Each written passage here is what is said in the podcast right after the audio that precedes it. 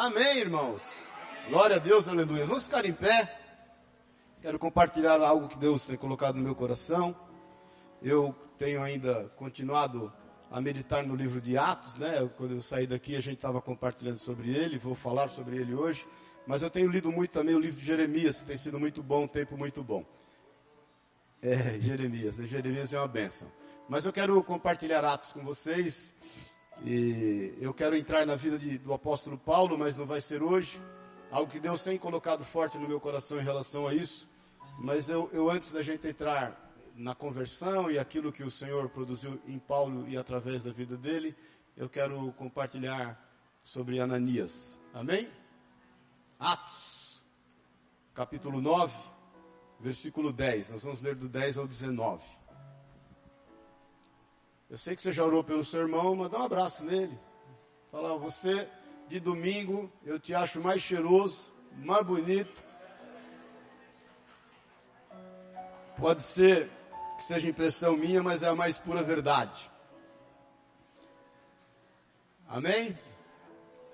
Atos 9, nós vamos ler de 10 a 19. Todo mundo achou?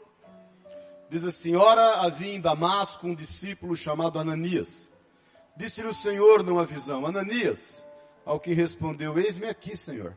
Então o Senhor lhe ordenou: Dispõe-te e vai à rua chamada direita e na casa de Judas. Procura por Saulo, apelidado Tarso, pois ele está orando. E viu entrar um homem chamado Ananias e impor-lhe as mãos para que recuperasse a vista. Ananias, porém, respondeu: Senhor, de muitos tenho ouvido a respeito desse homem, quantos males tem feito aos teus santos em Jerusalém, e para aqui trouxe autorização dos principais sacerdotes para prender a todos os que invocam o teu nome. Mas o Senhor lhe disse: Vai, porque este é para mim um instrumento escolhido, para levar o meu nome perante os gentios e reis, bem como perante os filhos de Israel, pois eu lhe mostrarei quanto lhe importa sofrer pelo meu nome. Então Ananias foi e entrando na casa, impôs sobre ele as mãos, dizendo: Saulo, irmão, o Senhor me enviou a saber o próprio Jesus, que te apareceu no caminho por onde vinhas, para que recuperes a vista e fiques cheio do Espírito Santo. Imediatamente lhe caíram dos olhos como que umas escamas, e tornou a ver. A seguir, levantou-se e foi batizado. E depois de ter se alimentado, sentiu-se fortalecido, então permaneceu em Damasco alguns dias com os discípulos. Amém? Vamos orar. Pai querido, obrigado. Obrigado, Senhor, por esse tempo. Obrigado pela igreja, pela comunhão dos santos, pelo acolhimento, pelas orações. Nós te louvamos e te agradecemos porque o teu Espírito que nos atraiu até aqui hoje. O Senhor tem um propósito, Senhor. O Senhor tem algo a fazer aqui hoje. O Senhor já nos tem declarado isso no coração. Todos nós viemos aqui com expectativa em Ti. Todos nós viemos aqui com o desejo, Senhor, de, de, de, de, ver a manifestação do Seu poder não só em nós, mas através de nós. Por isso, Espírito Santo de Deus, que o Senhor venha falar no íntimo, no culto de cada um de nós. Nós precisamos da Tua direção, Pai. Sem Ti nós nada podemos fazer, Jesus. Que o Senhor, Espírito Santo, nos oriente, nos discipline, Pai, nos dê a direção certa através da tua palavra naquilo que o Senhor deseja de nós. O que nós mais queremos saber, Pai, é o teu desejo em relação à nossa vida. É naquilo que nós podemos te agradar cada vez mais, com uma visão do eterno, com uma visão naquilo que há de vir. É o que nós declaramos em nome de Jesus. Vem suprir as nossas necessidades, quer no corpo, quer na alma e quer no espírito nós levamos cativo todo o nosso entendimento, mediante a pessoa de Cristo Jesus, e declaramos a liberdade do Teu Espírito em nós, em nome de Jesus. Amém e amém. Amém, queridos? Pode sentar-se. Eu lembro que da última vez que eu, que eu quando a gente saiu daqui, né, eu fui, a gente foi viajar dia 10, dia 11 de dezembro, voltamos no sábado passado, já muito tarde, por conta do fuso horário, não conseguimos vir domingo na igreja, mas muita coisa mudou de lá para cá, né? muita coisa mudou. Muita coisa mudou, muitos anseios mudaram, muitas expectativas mudaram, outras expectativas foram frustradas, outros desejos acabaram não acontecendo. Mas uma coisa é certa, meu irmão, olha, tudo pode ter mudado. O mundo sempre vai passar por mudanças, por oscilações, mas a palavra de Deus não mudou. A vontade de Deus não mudou. Os planos de Deus não mudaram. A expectativa do Senhor em relação ao que Ele tem e quer para nós não mudou. O Senhor continua no seu trono, fazendo coisas maravilhosas. Vou falar um pouquinho sobre isso ainda hoje. Deus tem sempre algo grande. Deus não perdeu o controle de nada. Nada está fora dos planos e dos propósitos do Senhor. O que precisa que cada vez mais a gente se encaixe nisso, a gente busque isso e a gente esteja compreendendo. Na nossa relação com o Senhor, sempre vai haver respostas dele, sempre vai haver três respostas do Senhor: o sim, o não ou espere. Ponto. O Senhor nunca vai deixar algo que, que não, não esteja decidido. E mesmo quando ele fale o espere, é, é, essa certeza de que o sim vai acontecer toma conta de nós. Se você eventualmente tem desistido de algo, se algo já não está mais no teu coração com o mesmo fervor que havia antes, vamos falar a verdade, irmãos, ou você não é, se habilitou a vencer a sua carne, ou o Senhor já testificou que é um não. Amém? Então, na nossa relação com o Senhor, sempre vai ter o sim, o não, ou espere. Então, por mais que as coisas estejam mudando no país, no mundo, né? E por mais que as coisas não estejam acontecendo segundo aquilo que nós planejávamos ou gostaríamos, não quer dizer que o Senhor não está no controle de todas as coisas. De repente pode ser um espere. De repente pode ter sido um não. E de repente pode ter sido um sim, porque Ele está no controle de todas as coisas. Então, não, não, não, não se desespere. Eu sempre falo isso, né? A gente não pode se desesperar porque nós vamos passar vergonha. Porque a gente se desespera, o Senhor calmo, sereno e tranquilo vem, resolve toda a situação, aí a gente vai perceber que a gente deu chilique à toa, que a gente se desesperou e que a gente ficou todo, né? Sem necessidade. E, mas o que eu quero meditar com vocês hoje é a vida desse homem, Ananias. Eu quero entrar a partir de domingo que vem sobre o, o modo de vida cristão que é embasado na vida de Paulo e aquilo que o Senhor fez através da vida de Paulo. Porque o que eu vejo que muitas vezes a gente, como cristãos, não estamos imprimindo um modo de vida cristão. A gente, por muitas vezes, tem adaptado uma vida cristã àquilo que a gente está trazendo como cultura ou até impregnado da nossa natureza humana. Mas isso é para o domingo que vem, a partir do domingo que vem, em nome de Jesus. Mas eu queria compartilhar um pouco com vocês a história desse homem, Ananias. Esse, esse homem que Deus tem usado muito. A última vez que eu ministrei aqui, a gente falou sobre Filipe. O como o Senhor a vida, usou a vida de Filipe, o como o Senhor o conduzindo ali após a morte de Estevão, uma grande perseguição sobre a igreja, o conduziu em, em, Samaria e ali o ministério cresceu muito, a obra de Deus cresceu fantasticamente e o Senhor o tira de lá para pregar para uma pessoa. Lembra-se disso? E pregou para o eunuco, o, o etíope e, e, e, e trouxe salvação para a vida daquele homem que com certeza levou para o lugar onde ele ia e muitas vezes a nossa vida é assim. É o Senhor que está no controle de todas as coisas, nos tirando de um lugar, nos colocando em outro lugar, a fim de que a vontade dele permaneça e prevaleça sobre a nossa vida. Agora, a Bíblia fala muito pouco da vida de Ananias. A Bíblia só faz duas referências à vida de Ananias. Essa e em Atos 22, depois eu quero ler com você, que Paulo fala acerca dele na, no seu testemunho, na sua defesa, na sua conversão. Mas existem três pontos, e eu quero ser breve hoje, porque eu quero estar orando com cada um de vocês hoje, ao final do culto, que eu quero extrair daqui e refletir com você sobre esse momento na vida de Ananias.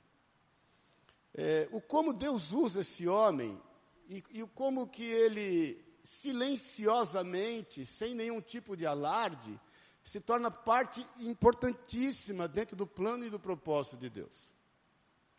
Porque muitas vezes a gente tem essa expectativa de que as coisas de Deus vão acontecer através de um grande alarde nas nossas vidas. Quando muitas vezes as, as coisas acontecem anonimamente, silenciosamente. Ananias, é, Atos no capítulo 22, versículo 12, se você puder abrir, quando Paulo faz a sua defesa em Jerusalém, é a segunda referência que diz de Ananias a não ser nesse aí de Atos 9. Diz assim: Paulo está falando em sua defesa, está dando testemunho da sua conversão, como ela aconteceu, e ele então faz referência a Ananias que foi orar por ele. Ele diz assim: ele era um homem, um homem chamado Ananias, piedoso conforme a lei, tendo bom testemunho de todos os judeus que ali moravam. Então, Ananias, ele, ele, não, ele não era um refugiado. Ele estava na sua cidade, Damasco que era o lugar para onde Paulo estava indo para prender, encarcerar, matar, escravizar cristãos, entendendo que essa era a forma de agradar a Deus. Ananias sentia toda a pressão da perseguição sobre a igreja, mas ele convivia bem no ambiente que ele estava.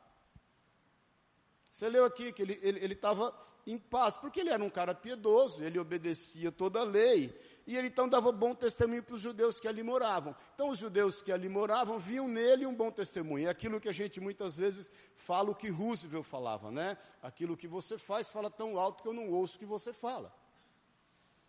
Então ele, ele não tinha, ele não estava sofrendo essa grande pressão, mas ele sabia, estava ligado, intercedendo, um servo de Deus, sobre todas as coisas que estavam acontecendo quanto à igreja, principalmente a perseguição de Paulo na igreja. A morte de Estevão que tinha acontecido há pouco tempo, o quanto os irmãos tiveram que se refugiar na Antioquia, outros na Samaria, todo o mover de Deus, e, e, e o quanto esses irmãos estavam sendo constrangidos em relação a manifestar a sua fé. Irmãos, constrangimento em relação a manifestar a sua fé vai se tornar muito mais comum agora. Daqui um tempo, irmãos, nós só vamos poder falar de Jesus dentro da igreja. Esses marcos regulatórios que estão acontecendo, a forma como o 5G vai entrar no mundo e cada vez menos você vai ter liberdade, porque hoje qualquer coisa que você fala é ofensa, né? É impressionante. Nós tivemos 50 dias lá fora, é, às vezes você fala de Jesus para uma pessoa, por exemplo, nós ficamos muito tempo em Portugal, a pessoa não sabe quem é Jesus, embora ele vá numa igreja católica. Nada contra quem segue o catolicismo. Mas não conhece. E quando você vai ser mais enfático, você percebe que gera um constrangimento. Existem alguma, algumas leis que estão sendo impostas, que isso vai ser cada vez mais raro e cada vez mais difícil. Irmãos, Jesus está voltando. Pode crer que eu estou te falando. Se você fizer uma análise profética de tudo que está acontecendo em relação às profecias, tudo está se cumprindo. Por isso que eu te digo, nada foge do plano e do propósito de Deus. Nada foge do cuidado de Deus. Então Ananias, ele, ele era um homem que convivia bem, sem se contaminar no meio que ele estava. E o Senhor o usava para dar um bom testemunho. Ele não era aquele cara que ia na praça pública pregar. Ele era aquele cara que ficava em oração, se reunindo com os irmãos de casa em casa, compartilhando a palavra e entendendo a necessidade de todos. Ele, ele, procurava saber qual era a necessidade que cada um tinha, o que cada um precisava para colocar em Deus diante de oração. Agora, o que eu vejo, irmãos, o, o primeiro ponto é que Ananias não foi, vamos falar a verdade, o Senhor escolher uma pessoa para orar por alguém que se tornaria o apóstolo Paulo, é algo tremendo, não é verdade? É algo tremendo. É você, de repente, Deus te usar e você come, começar a ministrar, evangelizar, pregar, batizar, ministrar cura num jovem que vai ser o futuro Billy Graham daqui a alguns anos. Agora, o que eu vejo é que Ananias não foi escolhido porque ele era o melhor.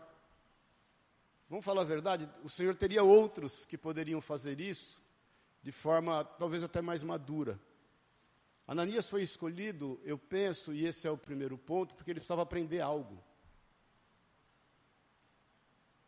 E muitas vezes o Senhor nos tem escolhido para fazer algumas coisas para Ele, não porque somos os melhores, e, e, e o contrário é verdadeiro, o fato de Deus não nos escolher em algumas coisas não quer dizer porque fomos os piores. Porque muitas vezes nós estamos querendo fazer por merecer.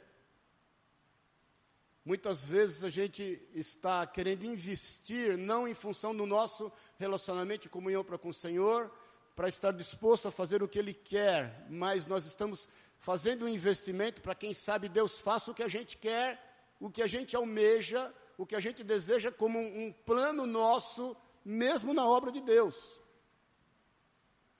Bom dia, paz do Senhor. Nós estamos na mesma página? Porque às vezes a gente investe, investe, investe, investe, porque nós temos alguns alvos, nós temos alguns objetivos, alguns ideais, nós temos é, algumas pessoas que nós idealizamos ser iguais a ela, e a gente está investindo, fazendo, correndo, correndo, para que isso aconteça segundo o nosso plano.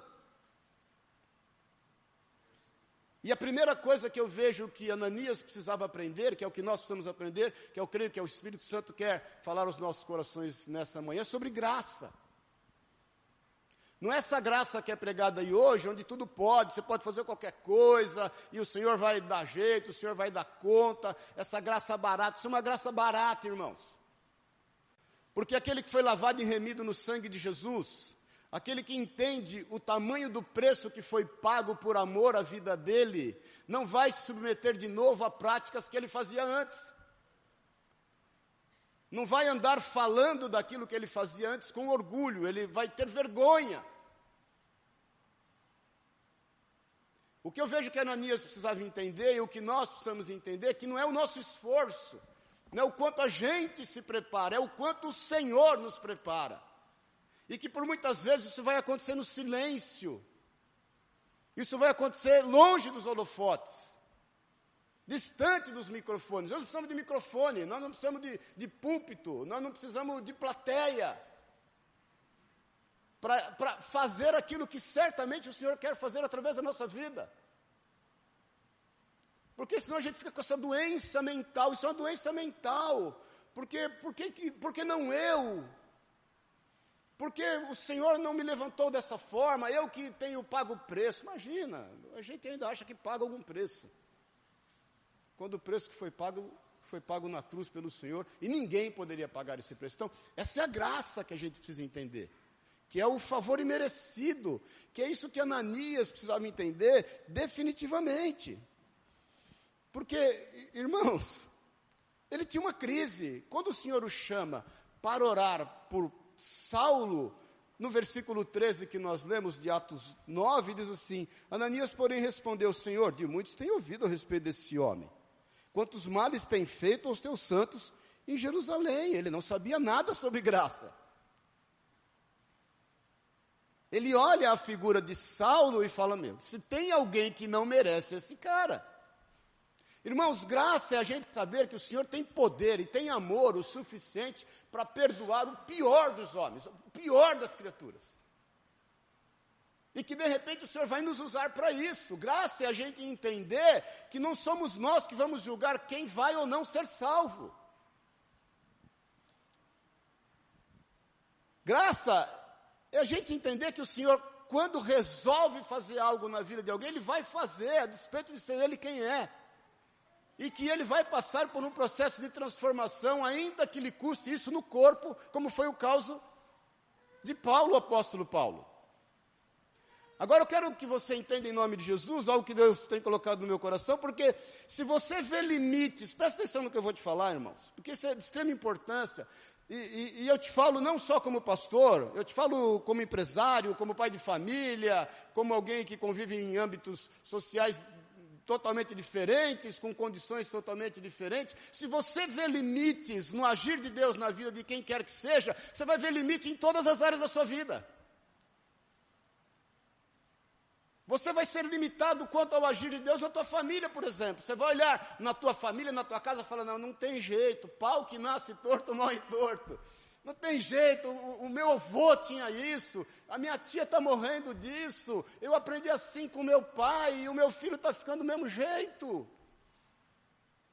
Se você vê limites na graça de Deus nas pessoas que estão ao seu redor, você vai ver limites nos teus negócios. Você vai falar: não, não vai dar, meu negócio está ruim, as coisas não acontecem. Você não vai ver milagre em área nenhuma da sua vida.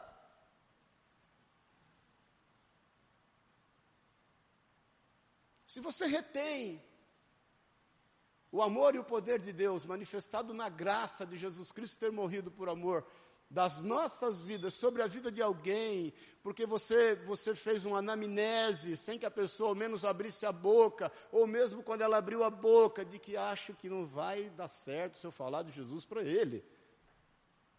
Você não vai viver impossível em área nenhuma da sua vida, irmão.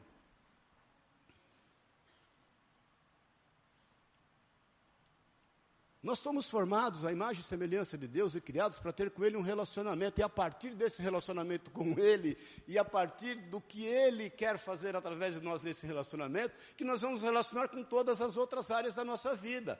E aí é o seguinte: quando você olha alguém e prega o Evangelho para alguém, e fala do amor de Deus, e, e convida ele para estar na igreja, ou se dispõe a, a, a cuidar dele, ou se dispõe a compreendê-lo, ou se dispõe a amá-lo, se dispõe a ter com ele um relacionamento inclusive perdoá-lo quando ele se levantou contra a tua vida, perdoá-lo quando ele perseguiu as pessoas que você ama.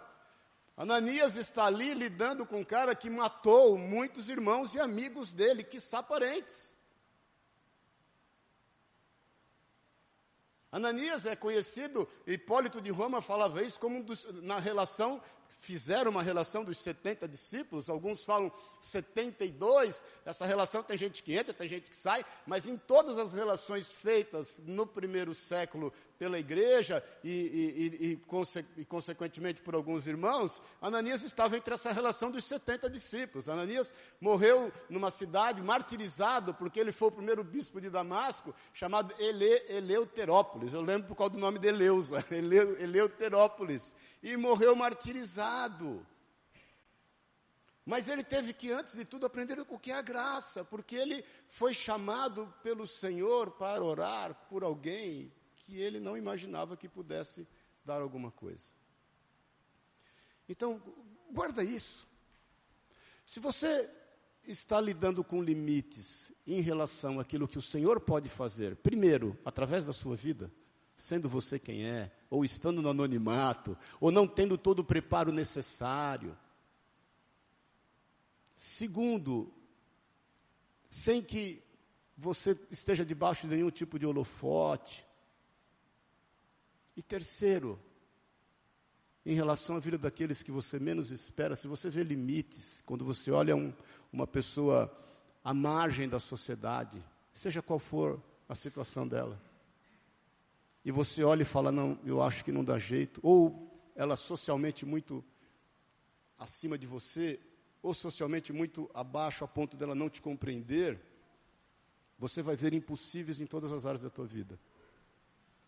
Você vai ter dificuldade em acreditar que Deus pode te prosperar de uma forma sobrenatural, para que você realmente tenha uma vida abundante, para que você tenha condição de distribuir, de abençoar, de entregar. Irmãos, o Senhor fala isso para Maria, lembra-se, Lucas 1, quando Maria é visitada pelo Senhor, dizendo aquilo que está acontecendo com você é da parte de Deus, quando ela tem aquele choque, não é verdade? E como pode isso acontecer? Em Lucas 1,37, o Senhor fala assim: porque para Deus não haverá impossíveis em todas as suas promessas. Quer saber se você está disposto a vencer impossíveis? Você quer saber isso? Olhe para as pessoas e creia que elas serão transformadas. Você quer saber se você está disposto a viver impossível na tua casa? Olhe ao redor da tua casa. Você quer saber se você está disposto a viver impossíveis na tua empresa? Olhe para as pessoas na rua. E vá até elas.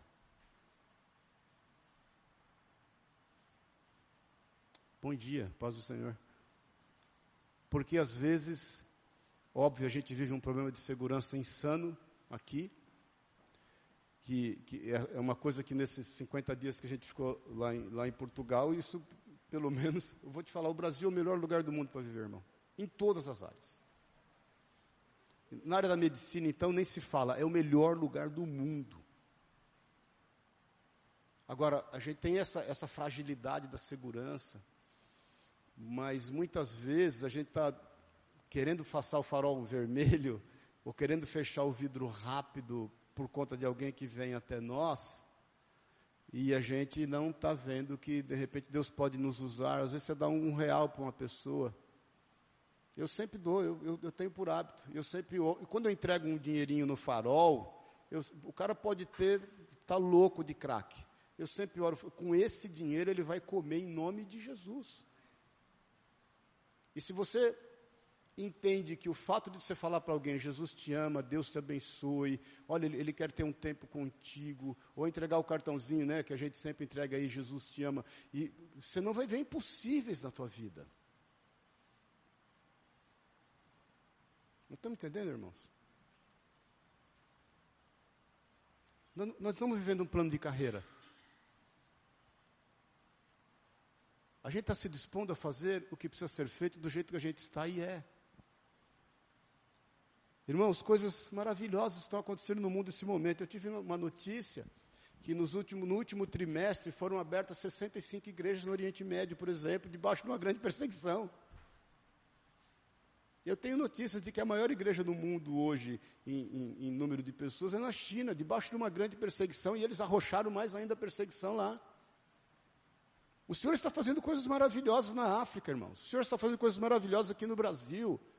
Milhares de pessoas estão se entregando ao Senhor. O Senhor está tratando com a sua igreja aqui no Brasil.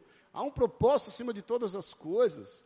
Nós não podemos nos fechar nas nossas, muitas vezes, nas nossas realidades, o como a gente está se relacionando. Eu quero te chamar em nome de Jesus hoje a você romper. A romper com esses impossíveis que estão querendo reinar na sua vida. O porquê não pode acontecer. Porquê que você vai desistir, o, o porquê que você vai retroceder, o porquê que você vai buscar um outro caminho, um outro viés, quando Deus quer te usar dessa forma, desse jeito, e você tem que persistir e perseverar até que as coisas aconteçam segundo a vontade dEle. E sem entender sobre graça. Ananias precisava entender a graça. O como o Senhor, meu Deus, como que o Senhor pode fazer isso? Na vida de um homem como esse. Eu não sei, né? De repente, alguns de nós não teria essa conversa que Ananias teve com Jesus, ia querer sair no tapa com Jesus. Você está de brincadeira. Não vou, isso é da carne. O sangue de Jesus tem poder, Jesus. Mas não dá. E como? Por isso que Ananias aprendeu a viver impossível, morreu até martirizado, porque cria no Senhor, pode fazer o que quiser com o meu corpo, eu, eu sei em quem eu tenho crido, o meu Redentor vive e vive para sempre, faço o que vocês quiserem com aquilo que passa, porque eu estou com um alvo naquilo que não vai passar, naquilo que dura por toda a eternidade. Nós temos uma vida de eternidade, irmãos, que a gente precisa aprender a cultivar, nós estamos muito focados nesses poucos anos da nossa vida. O que eu vejo hoje é que muitas vezes a igreja, o cristão, de forma geral, tem perdido essa visão de eternidade, tem perdido o temor do Senhor. Não está administrando é, é, as suas atitudes em função da eternidade, está só cuidando desses dias da nossa vida. Isso aqui tudo vai passar, querido. Pode virar de cabeça para baixo, o Senhor continua no controle de todas as coisas, Ele vai cumprir a sua promessa. Jesus está voltando, a igreja vai estar com o Senhor aqui, o Senhor vai cumprir tudo o que Ele tem falado. Tenha plena convicção disso, porque às vezes você tem muita facilidade em acreditar que Jesus nasceu, viveu como homem, nasceu de forma. É, é, é, é, milagrosa através de uma moça virgem, e foi martirizado, morreu, ressuscitou, vive está, ascendeu aos céus, mas está com dificuldade de entender que ele vai voltar, que ele continua trabalhando, que as coisas estão acontecendo, que ele está fazendo maravilhas. E essas maravilhas vão acontecer através da nossa vida, que é o, o segundo ponto que eu quero conversar com vocês. Porque Ananias também aprendeu outra coisa: pequenos começos são importantes. É de extrema importância pequenos começos. Porque a gente fica limitado a essa questão de. Né, a gente almeja algo grande, planeja, quer fazer, e aí a gente está desprezando o pouco que deve ser feito no momento exato que a gente foi chamado para fazer. Se ele tinha que aprender sobre graça, ele tinha que aprender que orar por um era de extrema importância. Ele não sabia o que tinha do lado de lá. Jesus falou para ele que esse homem que ele estaria orando, que a princípio Ananias entendia que Jesus não o conhecia muito bem, a princípio, Ananias queria alertar Jesus acerca do caráter desse homem, da reputação desse homem, você sabe disso, nós lemos aqui. E, e, e Ananias, ele, ele, ele, de repente, ele para e fala: o porquê não? Ele começa a entender sobre graça, ele começa a ver que os impossíveis para os homens são possíveis para Deus, mas, embora o Senhor havia dito que esse homem estaria pregando para reis, para judeus, para não judeus, e que esse homem estaria descobrindo o que é ser perseguido, o perseguidor estaria descobrindo o que é ser perseguido pelo nome do Senhor, mas ele não sabia a dimensão do que isso ia acontecer. Ele não sabia, por exemplo, que 70% do Novo Testamento seria escrito por esse homem. Ele não sabia, por exemplo, que esse homem ia influenciar reinos, nações, povos, como influencia até hoje. A nossa vida, até hoje, e vai ser assim por toda a eternidade, é influenciada pelos escritos de Paulo, pelas experiências que ele teve com o Senhor. Por isso que eu quero, a partir da semana que vem, ministrar esse modo de vida cristão. Então nós não podemos desprezar os pequenos começos, irmãos. Cuidado com isso. Pensamentos podem te impedir de ir adiante. Eu sempre falo aqui na igreja, Deus abriu uma porta, se joga para dentro. Às vezes, né, a gente está parado chorando diante de uma porta que se fechou. E tem muitas portas abertas e a gente não está vendo, porque os nossos olhos estão cheios de constrangimento, de dor, de tristeza, de amargura. Ó oh, dias, ó oh, céus, ó oh, azar, as lágrimas nos impedem de ver, bem dramático, né? Aquilo que o Senhor pode fazer, e muitas vezes a porta que Deus abriu, tem aberto, é pequenininha. Você vai ter que entrar nela rastejando, você não sabe o que tem para o lado de lá.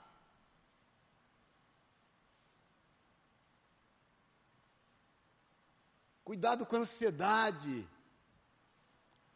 Administre a si mesmo. Eu tenho orado, assim, eu, eu, sei de várias histórias de muitos homens e mulheres também que começaram grandes negócios aos 60 anos. Eu, quando fiz 60 anos, tem dois anos atrás, falei, Senhor, e aí? Estou prontinho. O que, que nós vamos começar agora? E toda hora estou fuçando alguma coisa. Eu, tô, eu tenho esse, esse eu tenho isso no meu coração. Irmãos, cuidado com o que você pensa, cuidado com o que você deseja, isso vai acontecer. E muitas vezes esses pensamentos, eles, em função de você estar tá viajando na maionese, te impede de alcançar coisas grandes. Eu, quando, de coração, irmãos, um testemunho aqui para um regular do Senhor, eu tinha 16, 17 anos de idade, o meu, meu, meu lazer, sabe qual era? Era ver construção de casa grande, sempre gostei.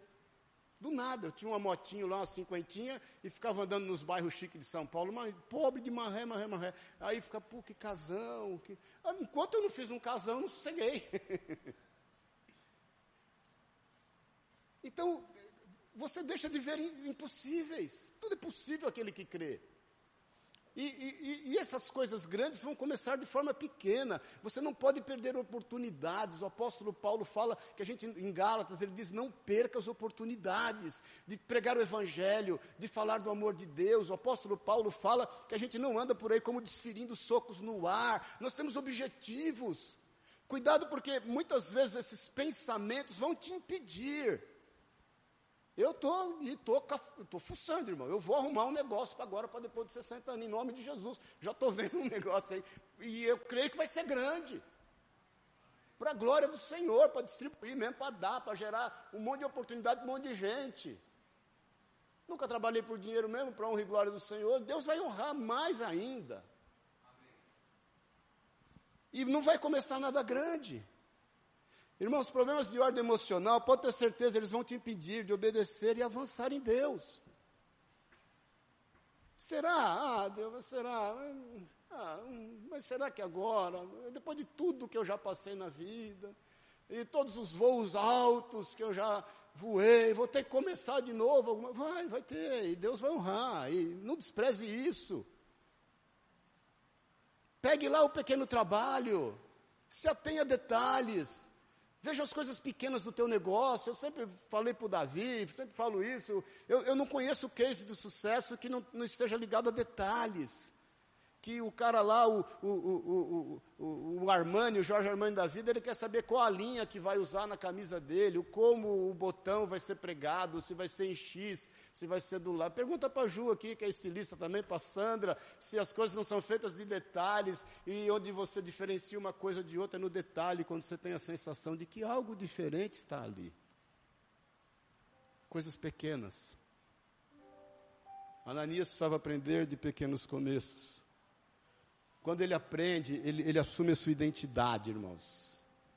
Quando a gente não despreza oportunidades, quando a gente está aberto para os impossíveis de Deus, quando a gente entende sobre a graça, sobre aquilo que o Senhor pode fazer, quando a gente começa a perceber que, que, que não há pau torto que o Senhor não possa endireitar, quando a gente começa a, a viver isso, irmãos, a gente a gente assume uma identidade, a gente assume quem nós somos. Olha como muda o discurso de Ananias. Ele fala no versículo 17 de Atos 9 que nós lemos. Então Ananias foi e entrando na casa, impôs sobre ele as mãos, dizendo: Saulo, irmão, o Senhor me enviou. A autoridade do cara.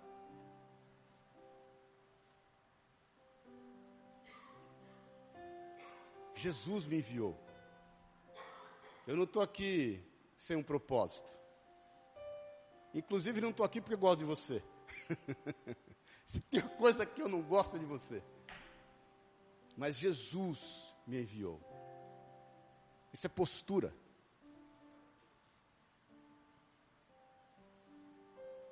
Os teus negócios, o teu trabalho, a tua família, Jesus te enviou para lá. Por onde você for, é Jesus que te enviou. Não, não confunda, não confunda. Não pensa que você faz o que faz porque você quis. Foi o Senhor que te dotou, meu irmão, minha irmã. Toda boa dádiva e todo dom perfeito é dos céus que vem. Se você faz o que faz na área que você faz, você tem que definitivamente assumir que foi o Senhor que te enviou, é uma identidade. E você vai fazer uso disso a fim de cumprir a vontade de Deus. E você vai ficar bem na vida, se você vai passar por algumas por alguns reveses, não importa, Deus continua no controle. E o nome dele vai ser glorificado. Como nós estamos tratando as pessoas que estão ao nosso redor? Ele assumiu o que tinha que ser feito ali. O Senhor me enviou. É muito forte esse, esse, discurso, quando ele chega, essa abordagem, quando ele chega em Saulo, é o seguinte: quem me viu aqui foi o Senhor. E Saulo já está pianinho, cego, refém. Nada começa grande, querido. Através daquele envio daquela obediência, daquela atitude, daquela, daquela não limitação, daquele entendimento da graça, daquele entendimento que algo grande ia acontecer através daquele pequeno ato de obediência, daquela, daquela pequena oração, daquela imposição de mãos. Algo grande aconteceu. Terceiro ponto, irmãos. E vou terminar por aqui vidas importam.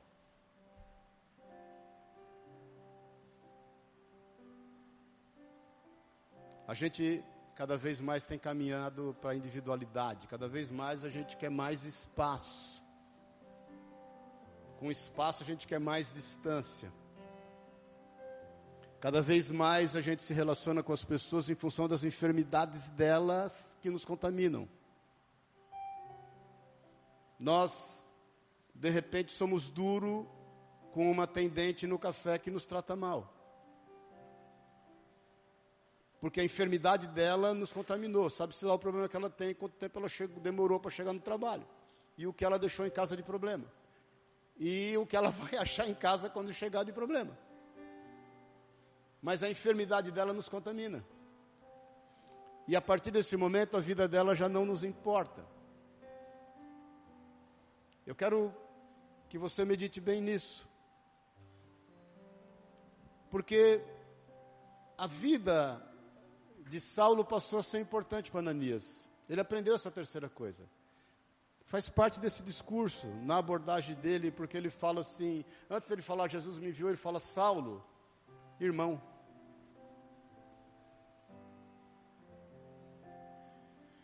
Você chamar o seu inimigo, o seu perseguidor, aquele que matou, aprisionou pessoas que você ama, de irmão, não é por fachada. É porque a vida dele importa. Irmãos, cristianismo é saber que vidas importam, ainda que você tenha que sacrificar a sua vida sacrificar a sua vontade, sacrificar a sua carne, para não se contaminar com a doença dos outros. Jesus fez isso na cruz. E você vê dois exemplos claros de homens que se, um se contaminou e o outro não, com a doença dos outros. Você sabe o que estava à esquerda de Jesus? Esquerda é sempre esquerda, né? Ele se contamina com, com a doença de todo mundo. E ele faz o que todo mundo estava fazendo. Ele, ele, ele, ele, ele enfrenta Jesus. Ele escarnece Jesus. Ele fala assim: não é, não é Deus? Salva-te a ti mesmo e a nós também. E aí, bacana? Jesus não se contamina com nada. Nada demoveu o Senhor. Jesus não deixou de amar ninguém que estava ali por conta das atitudes deles. E o que estava à direita teve como espelho Jesus. E ele vai falar com o cara que está lá do outro lado, falou, querido, é o seguinte, a gente tem motivo, vamos falar a verdade, que tudo que a gente não deu foi alegria para a família. Nós temos motivo de sobra para estar aqui. Esse não, esse é um justo. E ele reconhece Jesus como Senhor e fala, Senhor, Senhor, meu Deus, lembra-te de mim quando entrares no teu reino. E Jesus falou o que para ele, você sabe, ainda hoje estarás comigo no paraíso. E quando ele entrega o seu espírito, ele olha para todo mundo, para todo mundo, inclusive para aquele que estava ali. E fala o que? Pai, perdoa-lhes. Ele não sabe o que faz. Ninguém aqui está sabendo o que está fazendo. Eles não sabem o que fazem.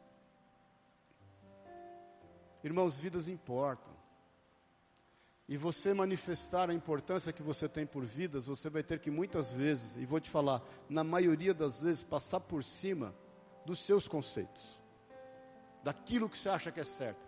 Você vai ter que abrir mão, olha para mim um pouquinho, dos seus direitos, que muitas vezes você conquistou com muito sacrifício.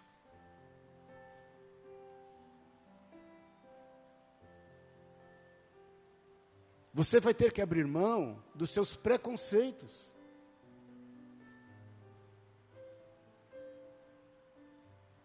Porque se vidas não importam, sabe como nós estamos agindo? Isso para mim é muito forte, como Caim. Que se contaminou, que não aceitava, que tinha uma mente doentia, que não aceitava o, o sucesso do seu irmão, que não aceitava o jeito do seu irmão, que queria de qualquer forma exterminá-lo da sua frente, e você sabe da história. Ele mata o irmão. E posso te falar, muitas vezes a gente tem agido como homicidas. Isso, eu, eu sei que é, é muito forte, mas é uma verdade que eu tenho que te dizer. Quando você tira alguém da sua vida, você fala, ah, quer saber? Virei a página. Você matou o cara. Ele já não existe para você. Você matou aquela pessoa. Aí tem duas perguntas dilacerantes que o Senhor fala para Caim, e eu creio que quando a gente se entende, quando a gente entende que vidas importam, ou quando a gente se distrai em relação a isso, o Senhor faz para nós a mesma pergunta que fez para Caim. A primeira é: aonde? está o seu irmão?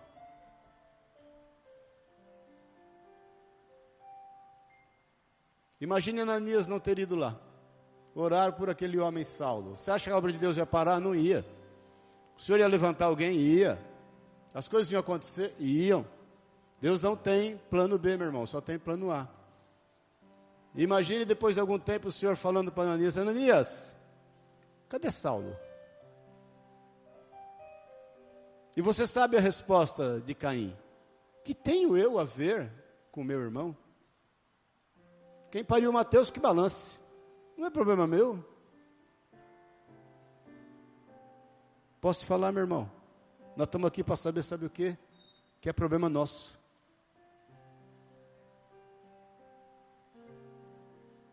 Eu falei para você, quando eu saí daqui, a gente estava no fervor aí desse, desse rolo todo da política. Cuidado, porque às vezes você está desejando a morte de pessoas e nós temos que desejar é a transformação, a restauração, a salvação e a, a, a nossa vingança é a conversão delas.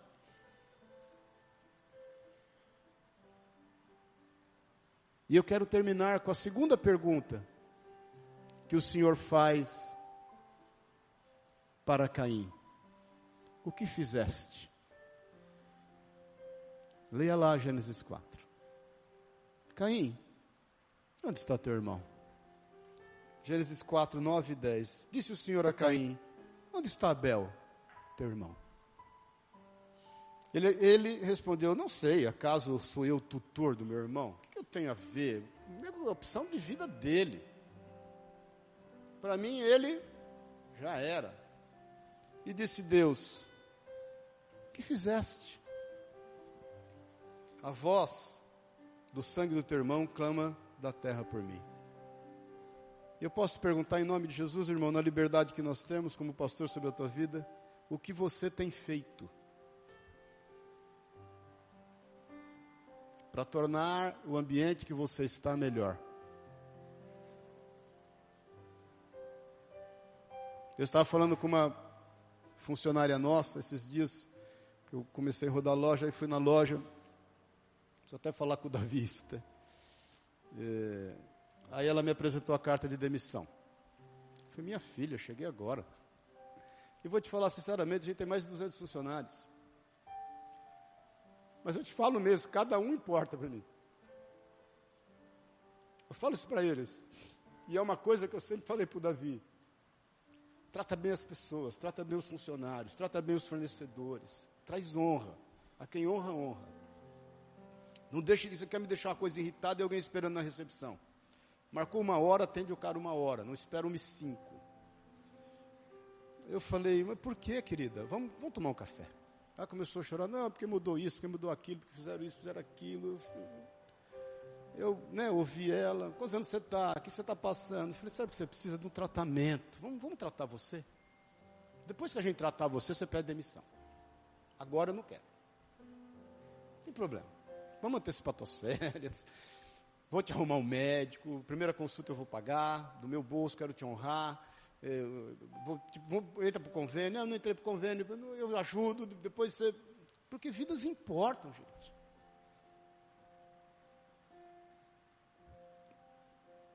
Se não for para ser assim, é melhor não ter negócio, é melhor não ter nada, é melhor não ter responsabilidade.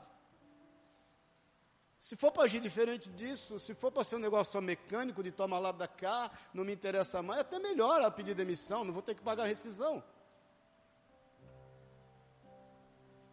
Uma menos. Irmãos, eu tenho falado isso constantemente, nós somos o único exército que mata os nossos feridos. Estamos na guerra, deu BO, mata, é mais barato do que carregar nas costas.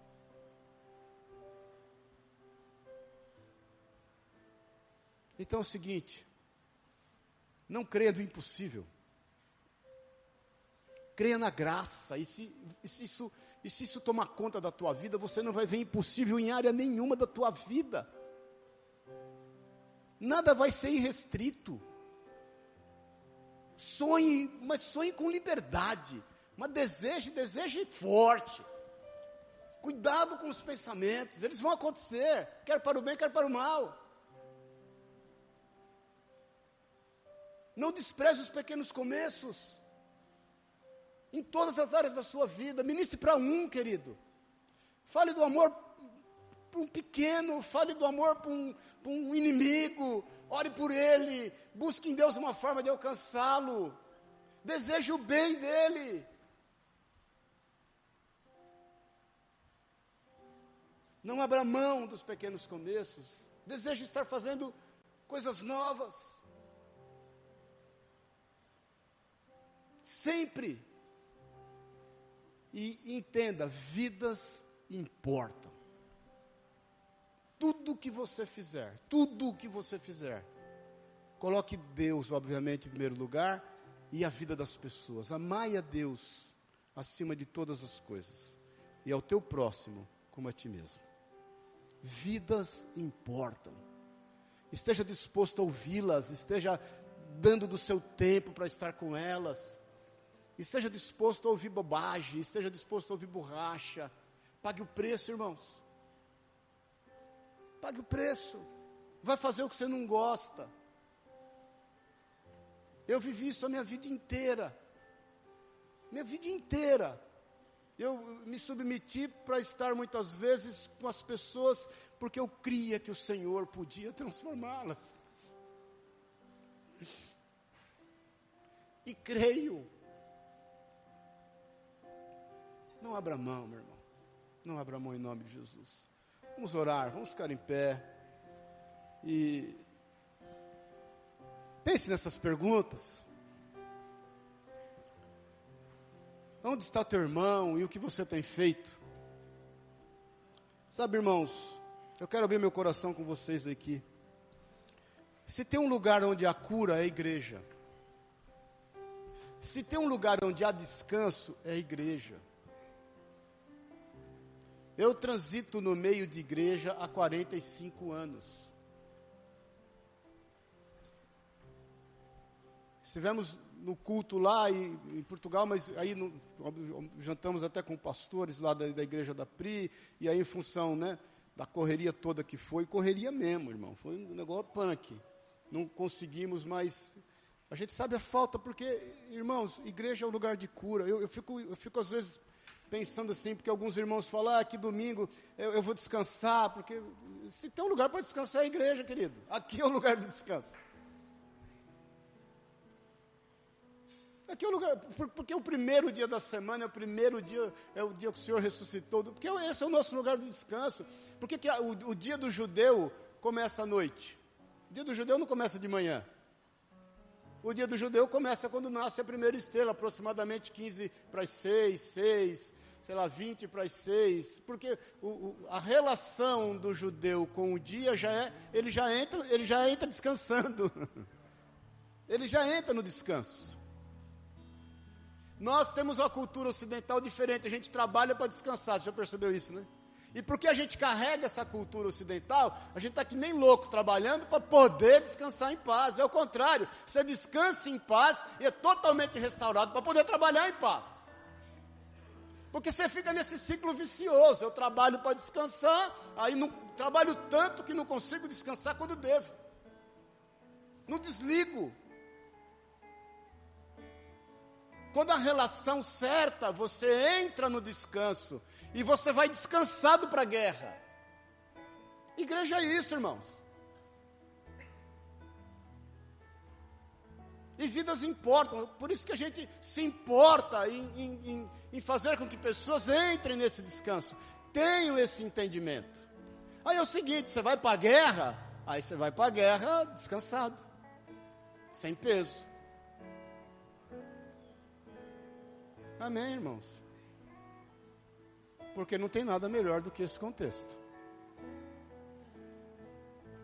Daqui você vai para o descanso, daqui você vai para a guerra, porque você está no descanso. Amém? Igreja é o lugar de cura, é o lugar onde. Olha, os meus filhos cresceram na igreja. Todos passaram por crises, uns mais, outros menos. Mas o contexto de igreja foi extremamente importante na vida deles, naquilo que nós, como pais, não, mesmo pastores, não conseguimos atender naquele momento. Ensina o teu filho no caminho que ele deve andar. Depois de muitos dias, creia nisso.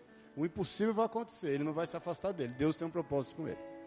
Amém? Vamos orar. E eu quero fazer algo diferente. Eu quero rapidamente orar por todo mundo. Eu quero impor as mãos sobre cada um de vocês hoje. Vim com saudades. De... Amém? É... Eu quero fazer um apelo antes e depois eu vou pedir para encerrar a transmissão. E esse apelo vai não só para nós que estamos aqui, mas para aqueles que estão nos ouvindo. Onde está o teu irmão? E o que você tem feito? Eu quero fazer um apelo a você que quer se dispor a viver impossíveis, quer entender e manifestar a graça de Deus por onde você for, quer ter uma vida em que você é livre para poder ministrar a vida de quem quer que seja, amando e ordem do Senhor. Quero fazer um apelo a você que não vai menosprezar os pequenos começos, ainda que o Senhor te faça atravessar a cidade inteira, de sexta-feira, cinco da tarde, para poder estar orando com alguém que o Senhor te ordenou, que você vá, não despreze os pequenos começos. De repente, essa pessoa vai ser tremendamente usada por Deus, você não imagina, e tudo que não vai acontecer é você aparecer, você nunca mais vai aparecer. E Deus vai levantá-lo. E a terceira coisa, se você eventualmente tem se esquecido, em função das suas atribuições, sejam elas quais forem, o quão importantes são as vidas. Vamos fazer um concerto essa manhã com o Senhor? Faça um concerto. Tenha uma relação com o Senhor como filho, filha. Assuma a sua identidade. É Jesus quem te envia. Jesus me enviou aqui esta manhã. O Senhor enviou você aqui esta manhã. O Senhor vai te enviar agora à tarde, não sei para onde, mas com o propósito de glorificar, manifestar a graça dele sobre vidas. Então, em nome de Jesus, vamos fazer o concerto essa manhã. Feche os teus olhos na liberdade. Se você entende pelo Espírito Santo de Deus que é necessário algumas mudanças, se você entende que o Espírito Santo tem falado ao teu coração, que você precisa refletir mais na tua relação para com o Senhor. Existem Saulos a quem o Senhor tem levantado que estão esperando você lá. Se você quer uma mudança e entende que isso é para a tua vida, no teu lugar, levanta a tua mão, eu quero orar com você. Se você está nos assistindo, ouvindo hoje, seja lá o que dia, o Senhor sabe de todas as coisas. Pai querido, em nome de Jesus, nós levantamos as nossas mãos ao Senhor porque nós queremos reconhecer as nossas falhas, os nossos limites, nós queremos reconhecer que por muitas vezes nós temos sido contaminados, muitas vezes nós temos adoecido com a doença dos outros, Pai. Muitas vezes nós estamos andando de um lado para o outro, correndo, batendo a cabeça de um lado, batendo a cabeça do outro, não, sem contudo achar descanso, sem contudo achar paz. Por muitas vezes, Pai, nós estamos negligenciando a graça o teu amor, o teu favor imerecido, estamos negligenciando os teus possíveis e estamos vivendo impossíveis. Muitas vezes estamos negligenciando os pequenos começos, estamos abrindo mão de coisas grandes que têm começado pequenas, porque temos muitas vezes, Senhor, idealizado, projetado coisas da nossa própria alma, desejos da nossa carne, sem a testificação da Sua vontade. Senhor, por muitas vezes nós não temos percebido as vidas que estão ao nosso redor. A gente tem Deus, entra ano, sai ano, entra dia, sai dia, entra semana, mês e sai. E a gente tem Deus muitas vezes não percebido, não, a gente tem se distraído. Nós temos aberto mão, nós estamos nos preocupando conosco mesmo, nós estamos querendo fazer para nós estarmos descansando, quando na realidade é hora de muito trabalho, Senhor. É hora de muito empenho. Senhor está voltando. E, Senhor, nós não sabemos até quando nós teremos essa liberdade que temos tido agora. É necessário, Senhor, porque o tempo urge. É urgente. nós queremos fazer esse concerto contigo. Eu quero orar por cada vida que está aqui reconhecendo isso diante do Senhor. Você conosco, eis-nos aqui, envia-nos a nós, faça em nós a sua vontade. É o que eu declaro em nome de Jesus. Que a gente tenha a habilidade, a capacidade, a maturidade, o entendimento, Senhor, de abrir mão, abrir mão totalmente dos nossos preconceitos, abrir mão dos nossos planos, abrir mão do desejo da nossa alma, abrir mão, Senhor, das nossas vaidades, do nosso orgulho, a fim de fazer a Sua boa, agradável e perfeita vontade. É o que nós te pedimos juntos, em nome de Jesus, Senhor. Amém e amém. Amém. Glória a Deus, aleluia. Uma salva de palmas a Deus. Eu quero